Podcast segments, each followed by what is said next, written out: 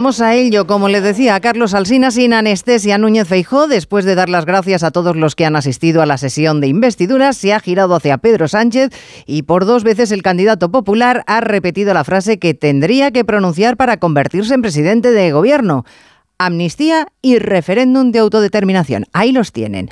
Tras unos instantes de incertidumbre, en la Cámara ha añadido, pero no lo voy a hacer porque tengo principios y palabra.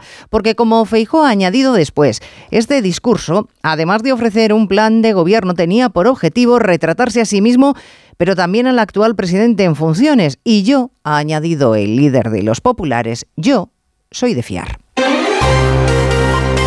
Onda Cero. Noticias Mediodía. Elena Gijón.